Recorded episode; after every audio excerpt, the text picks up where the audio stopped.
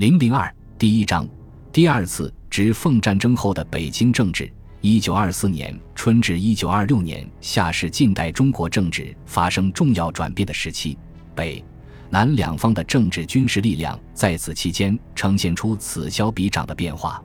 曹锟以贿赂当选总统，取得统治的合法地位之后，直系的统治地位得到加强。自是以还、吴佩孚依靠英、美借款的帮助，整军精武，扩充实力，进一步实施武力统一的政策。但反之浪潮亦随之而起，并演化成奉张、浙卢、粤孙三角同盟共同推倒曹、吴的第二次直奉战争。直系在中央的统治结束后。韬光养晦的段祺瑞应运而出。段氏担任临时执政之初，曾企图通过善后会议联络各方实力派，推进和平统一，试图利用军阀之间的暂时军事，对北洋体系从内部做一番整合。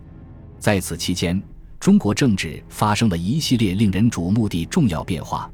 由于段祺瑞在否定旧的法统和国会之后，未能如愿召开国民会议。实现国会制度的新旧过渡，民元以来国人追求的议会民主制度寿终正寝。中国政治中的文武关系亦呈现出持章变化，寄存政治力量中的文治派逐渐兴起，军人不得干政的呼声越喊越响亮，武力中心主义开始失去信仰。随着中央政权支配力量减弱，地方意识逐渐增强，中国政治呈现出区域化的明显特征。这反过来又进一步削弱了中央政府的统治力量。中央政府曾做出努力，试图改变这一状况，但事与愿违。由于段祺瑞政府整合北洋体系的努力未著成效，和平统一失败，军阀间又重启战端。